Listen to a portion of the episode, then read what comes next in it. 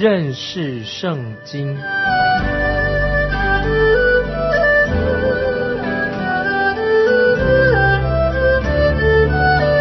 认识上帝的话，把上帝的话带到全世界。本节目是由认识圣经机构和环球广播电台联合制作，欢迎收听。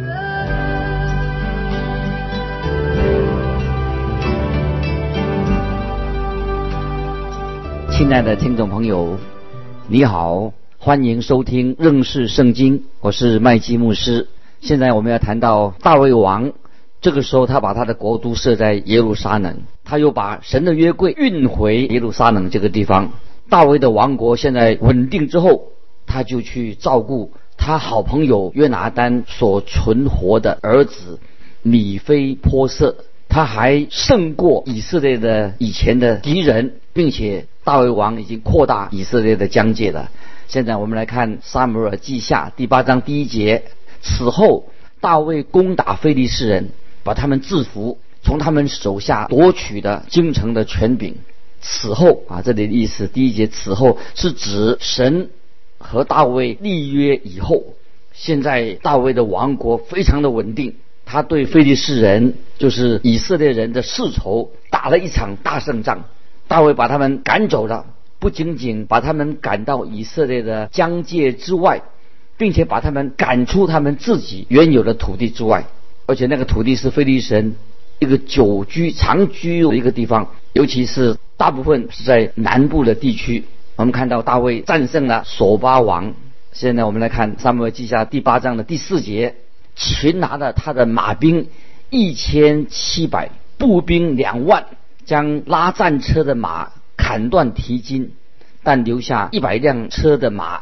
哈达底谢索巴的王是幼发拉底河地区的王国。经上说，大卫获得了他的一千辆战车，只留下一些马匹给他们。大卫打发他们离开他们自己原有的土地。在生命记当中，神对王做王的有一个定例，一个规定。他们不可以为自己增加马匹和妻子。虽然我们看到大卫增加了妻子，但是在处理马匹的事情上，大卫就按照神的律法。可是我们看到他的儿子所罗门王却是增加了马匹，也增加了妻子。在撒母耳记下第八章这一章里面有许多的细节。如果听众朋友喜欢探索关于地理方面的事情的话，你就可以按照地图跟着大卫所走过的地方。这个时候，大卫王已经扩大了以色列的疆界，延伸到南部菲利士人的地土和东部摩亚人的地土。他在叙利亚和以东建立了驻军啊，边防的驻军。于是，叙利亚、摩亚、亚门、菲利士人和亚玛利人全受大卫王所控制，并且这些国家都要向他进贡。接下来，我们看十三、十四节。萨姆尔记下八章十三十四节，大卫在岩谷击杀的亚南一万八千人回来，就得了大名。又在以东全地设立防营，以东人就归服大卫。大卫无论往哪里去，耶和华都使他得胜。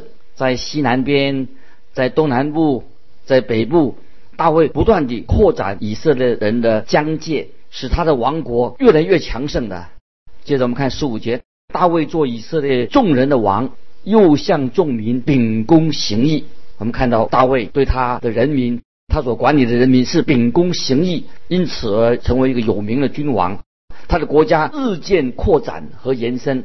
大卫王使他自己的王国，这个时候成为登峰造极，在当世代是一个强国，一个大国。接下来我们看进到撒母耳记下第九章。那么这一章是圣经里面所记载的非常动人的、感动人的啊一章，显出了大卫这个人，他是一个非常属灵的人。我们常常把大卫跟他所犯过的罪连接在一起，这是不对的。假设有一个大银幕摆在我们面前，银幕上有一个小黑点，那么听众朋友给你的印象是什么呢？会不会就是大银幕当中的那个小黑点呢？我们常常总是注意到大卫所犯的罪，却忽略了大卫他也是一个有高尚品格、非常勇敢的一个人。有人说，在最坏的人当中，也会有许多的善行。那么，在最好的人，在他的心里面，也会有一些坏的一面。我们还是最好啊，少管别人的闲事吧。我们看重别人的好的地方。接下来，我们看看大卫。这个人，他曾经把巨人歌利亚啊杀死的。那个时候他还是一个小牧羊人，但是他已经成为了一个，现在成为一个非常有智慧、有见识的一个老年人。所以在大卫年老的时候，他说：“耶和华是我的牧者，我必不致缺乏。”啊，这个经文我们都熟悉，四篇二十三篇。大卫年老的时候啊所说出来的。大卫一生有许多的光明面，在第九章里面，我们看到大卫。在他的个性上非常仁慈的那一面，所记载的就是他跟米菲波设、米菲波设的事情。那么米菲波设是谁呢？他就是约拿丹的儿子，他的好朋友约拿丹的儿子，扫罗的孙子。我们再回到扫罗王之前的背景，这是很重要的。扫罗王是大卫对付大卫最无情的一个仇敌，也是他的一个劲敌。在扫罗死了以后。大卫开始装备加强他的军力。据那个时代的东方人的风俗，新的王国就可以处死他前朝所有的继承人，这样就可以保护这个新的王不再受到前朝的威胁。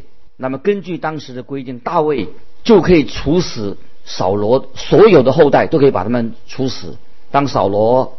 王和约拿丹在同一个战场被杀，因为怕约拿丹的小儿子也被杀的，因此有人就把约拿丹的孩子儿子把他藏起来。那么这个小儿子的名字叫什么呢？就是叫做米菲波色。如果大卫为了要兼顾自己的王位，而他要排除异己，他当然就可以把这个男孩米菲波色把他杀掉。现在我们来看《萨母尔记下》第九章一到四节。大卫问说：“扫罗家还有剩下的人没有？我要因约拿丹的缘故向他施恩。”扫罗家有一个仆人名叫喜巴，有人叫他来见大卫王。问他说：“你是喜巴吗？”回答说：“仆人是。”王说：“扫罗家还有人没有？”我要照神的慈爱恩待他。喜巴对王说：“还有约拿丹的一个儿子是瘸腿的。”王说：“他在哪里？”喜巴对王说：“他在罗底巴亚米义的儿子马吉家里。”喜巴这个人他是扫罗的仆人，出卖的米菲波设所隐藏的地方，让大卫可以轻而易举把他杀掉。现在我们看第五、第六节。于是大卫王打发人去，从罗底巴亚米利的儿子马基家里招了他来。扫罗的孙子约拿丹的儿子米菲波设来见大卫，伏地叩拜。大卫说：“米菲波设，米菲波设说，仆人在此。”当米菲波设被带到大卫王面前的时候，他就面伏于地，他以为自己会被处死，没想到大卫王非常亲切的叫他的名字。接着我们看第七节，大卫王大卫说：“你不要惧怕，我必因你父亲约拿丹的缘故施恩于你，将你祖父扫罗的一切田地都归还你，你也可以常与我同席吃饭。”我们看到大卫立刻。安抚他的心，跟他解释，叫他为什么他叫他来的原因。大卫王要让他恢复，能够继承他原有的产业，并且让他和王一起吃饭，尊荣他，好像自己的儿子一样。接着我们看第八节，米菲波设又叩拜说：“仆人算什么？不过如死狗一般，竟蒙王这样眷顾。”听众朋友，请注意米菲波设的反应，如果是。别的王，他知道他会立刻被处死的，那么结果就不同了。提认到这一点，米菲波设就自认是一条死狗。但是大卫并不这样说，他说：“你不是死狗，你是米菲波设，是约拿丹的儿子，我要厚厚的对待你。”接着我们看第九、第十节，王召了扫罗的仆人喜巴来，对他说：“我已将属扫罗和他一切家产都是给你主人的儿子了。你和你的众子仆人要为你主人的儿子米菲波设。”耕种田地，把所产的拿来供他食用，他却要常与我同席吃饭。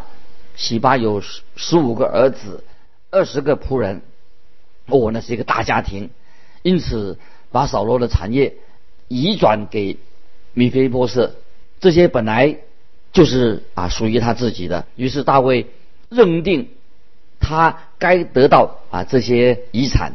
接下来我们看。第十一到十三节，喜巴对王说：“凡我主我王吩咐仆人的，仆人都必遵行。”王又说：“美菲波设必与我同席吃饭，如王的儿子一样。”美菲波设有一个小儿子，名叫米迦。凡住在喜巴家里的人都做了美菲波设的仆人。于是美菲波设住在耶路撒冷。常与王同席吃饭，他两腿都是瘸的。我们看到大卫很了不起，为米菲波设做这一切的，实在是非常啊令人感动，非常美好的。我不想让听众朋友错过令人非常深刻的这里这些属灵教训，一些伟大的属灵的真理。听众朋友特别要注意，第一点，神的儿女应该看自己。在神面前是一个瘸子，在罗马书新约罗马书三章十五十六节说：杀人流血，他们的脚飞跑，所经过的路变形，残害暴虐的事。这是罗马书新约罗马书三章十五十六节：杀人流血，他们的脚飞跑，所经过的路变形，残暴暴虐，残害暴虐的事。那是从神的角度来看我们人的罪恶，我们的脚使我们走迷路了。以赛亚书五十三章六节，听众朋友大概熟悉这个经文。以赛亚书五十三章第六节说：“我们都如羊走迷，个人偏行己路。耶和华是我们众人的罪，罪孽都归在他身上。”又箴言十六章二十五节啊，这些经文也很重要。箴言十六章二十五节说：“有一条路，人以为正，至终成为死亡之路。”听众朋友，我们的脚曾经把我们带入了困境，罪的困境。圣经把灵魂跟脚连在一起，是很有意义的。大卫在他有生之年，一直都和这个残疾的男孩同桌吃饭。诗篇五十六篇十三节说：“诗篇五十六篇十三节说，因为你救我的命，脱离死亡，你岂不是救护我的脚不跌倒？”使我在生命光中行在神面前吗？又诗篇七十三篇第二节，诗篇七十三篇第二节说：“至于我，我的脚几乎跌散，我的脚险些滑跌啊！”这是七十三篇第二节所说的。在这里，我们看到大卫他知道啊瘸腿人的感受。我们又看诗篇一百一十六篇第八节，诗篇一百一十六篇八节这样说。主啊，求你救我的命，免了死亡；救我的眼，免得流泪；救我的腿，免得跌倒。啊，我再念一下诗篇一百一十六篇第八节，说：主啊，你救我的命，免了死亡；救我的眼，免得流泪；救我的脚，免得跌倒。我们在啊神面前，可以说都是啊瘸腿的人。那么有人说。啊，现代的哲学啊，现代的新派神学认为，耶稣基督降世，为什么他要降世？都显明我们人类的灵魂的光是一个光明面，认为人类的灵魂是很光明的。但是神却告诉我们说，人心比万物都诡诈，坏到极处，谁能视透呢？这是耶利米书七章第九节说：今天你不可能期待。人从自己的本性当中流露出有什么良善，因为人没有良善。因为在新约罗马书七章十八节，大家很熟悉的经文，我也知道保罗所说的，我也知道在我里头，就是我肉体之中没有良善，因为立志为善由得我，只是行出来由不得我。保罗他自己对本人自己的肉体并没有信心，律法就是要定人的罪。感谢神，在约翰福音十四章六节，主耶稣所说的话。耶稣说：“我就是道路、真理、生命。若不借着我，没有人能到父那里去。唯有借着主耶稣基督，神就接纳了我们这些罪人。这是第一项的属灵的真理，我们可以学习到的。第二，大卫他为约拿丹的缘故，就善待了米菲波设。这么，这是从另外一个角度来学习这个属灵的功课。大卫并不认为，他也不认识。”米菲波的这个小孩子，但是他为了因为他爱约拿丹而做这样的事情。大卫看到这个男孩子，他并不在乎他是一个瘸腿的，他所看见的就是约拿丹他的好朋友。他和约拿丹曾立了约，他把对约拿丹的仁慈、怜悯、恩典全部放在这个瘸腿的米菲波设的身上了。在这里，我们可以啊看到约拿丹在大卫心目中的一个分量。当他听到约拿丹的死讯的时候，他说：“英雄何进在镇上扑倒，约拿丹何进在山上被杀。我兄约拿丹呐，我为你悲伤，我甚喜悦你。我向你向我发的爱情非常奇妙，过于妇女的爱情。”这是萨母尔记下一章二十五、二十六节，是大卫对约拿丹死后。他所说的话：“英雄何进在镇上扑倒，约拿丹何进在山上被杀。我兄约拿丹呐，我为你悲伤，我甚喜悦你。你向我发的爱情非常奇妙，非常过于妇女的爱情。我们这里看到，神因着主耶稣的缘故，这个属灵的真理，因主耶稣的缘故，就拯救了你和我。当我们接受耶稣基督做我们的救主的时候，我们就知道啊，神的恩典。”是因为耶稣基督来，因为耶稣基督才接纳了我们。接着我们看新约以弗所第一章六节，使他荣耀的恩典得到称赞。这恩典是他在爱子里所赐给我们的。当神在耶稣基督里面看到你和我的时候，就接纳了我们，拯救了我们。接下来我们看第三点，这个属灵的真理啊，一个教训我们可以学到的。第三，大卫。没有说到米菲波设他瘸腿的事情，从圣经里面没有记载大卫提过啊，他是一个瘸腿的，他也没有说啊你瘸腿了，你腿瘸了，真可怜，而是大卫把他当成王子一般的对待他，每一天可以跟王吃饭。亲爱的听众朋友，因为耶稣基督的宝血遮盖了我们的罪，我们这些罪人，神就不再纪念我们的罪孽。这是神赦免我们罪孽的一个唯一的方法，在新约希伯来书第十章十七节，希伯来书第十章十七节以后就说，我不再纪念他们的罪前和他们的过犯啊，这是希伯来书第十章十七节说的。以后就说，我不再纪念他们的罪前和他们的过犯。那么从这一段经文里面，我们学习到第四个属灵的真理。看到米菲波设对自己的瘸腿也没有说什么。当他们和坐在一起吃饭的时候，他们谈论的是什么东西呢？他们所谈论的是另外一个人是谁呀？就是约拿丹。大卫和米菲波设都爱约拿丹这个人。约拿丹是他谈话的主要一个主题，谈话当中的一个主题。听众朋友，今天你我你和我。该谈一些什么主？谈话的时候应该谈一些什么呢？我们看到有些基督徒只讲到他们过去怎么样活在最终痛苦的光景，但是我们聚在一起的时候，最好多谈一些关于主耶稣救恩领导我们的事情。主耶稣基督应当是我们常常啊谈话的一个主题，讲到主耶稣的奇妙、他的恩典、他的爱，这是我们是应该谈到的。那么第五项属灵的真理是什么呢？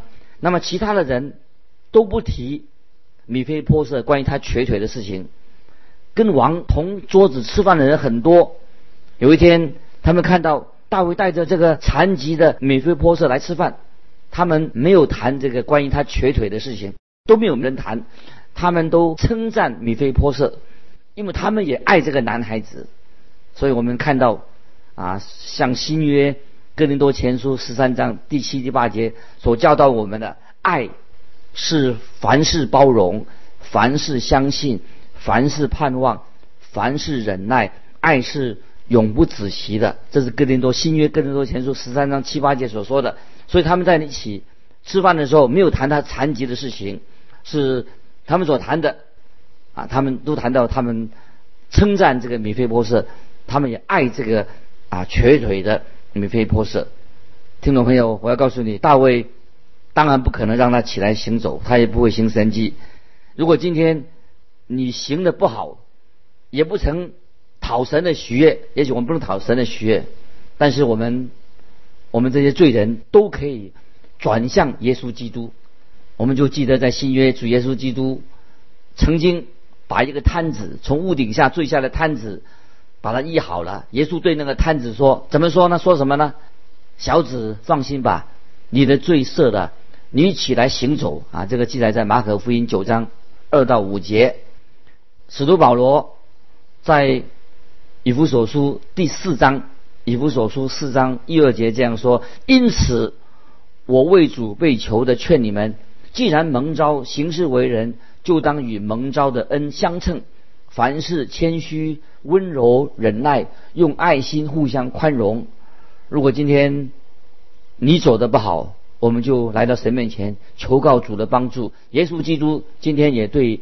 我们听众朋友发出一个邀请，什么邀请呢？就是凡是残疾的人呐，你可以来到我们救恩的桌子，来到救恩的桌上，主耶稣的救恩的桌上。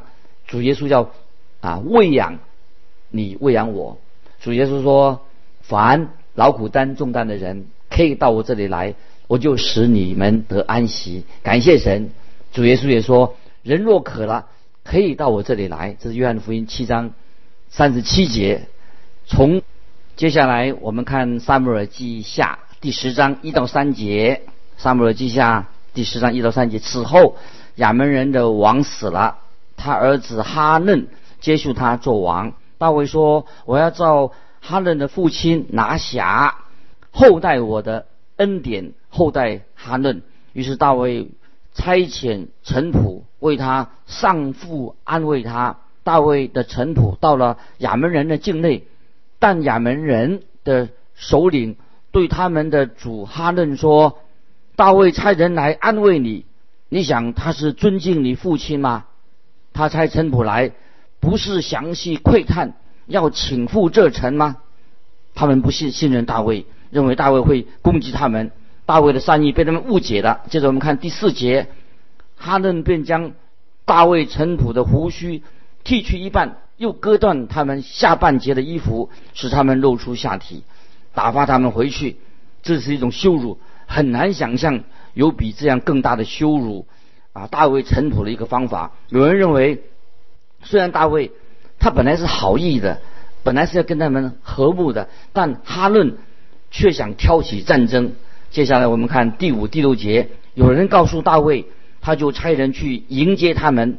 因为他们甚觉羞耻，告诉他们说可以住在耶利哥，等到胡须长起再回来。亚门人知道大卫憎恶他们，他就打发人去招募伯利河的亚南人和索巴的亚南人，步兵两万，与马家王的人一千，陀伯人一万两千。这个时候，亚门人看见他们。留下的臭名，就准备打仗的。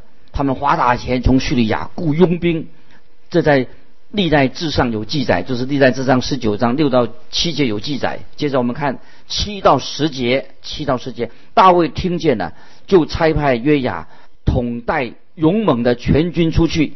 亚门人出来，在城门前摆阵，索巴与伯利河的亚南人、陀伯人并马家人，另外。旷野摆阵，约雅看见敌人在他前后摆阵，就从以色列军中挑选精兵，使他们对着亚兰人摆阵。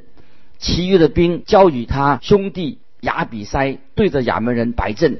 这个时候，以色列人在战争非常有经验呢。约雅就把最佳的军力放在接近叙利亚佣兵和亚门人力量的中间，防止他们合在一起。接下来我们看十八、十九节，亚南人在以色列人面前逃跑，大卫杀了亚南七百辆战车的人，四万马兵，又杀了亚南的将军朔法。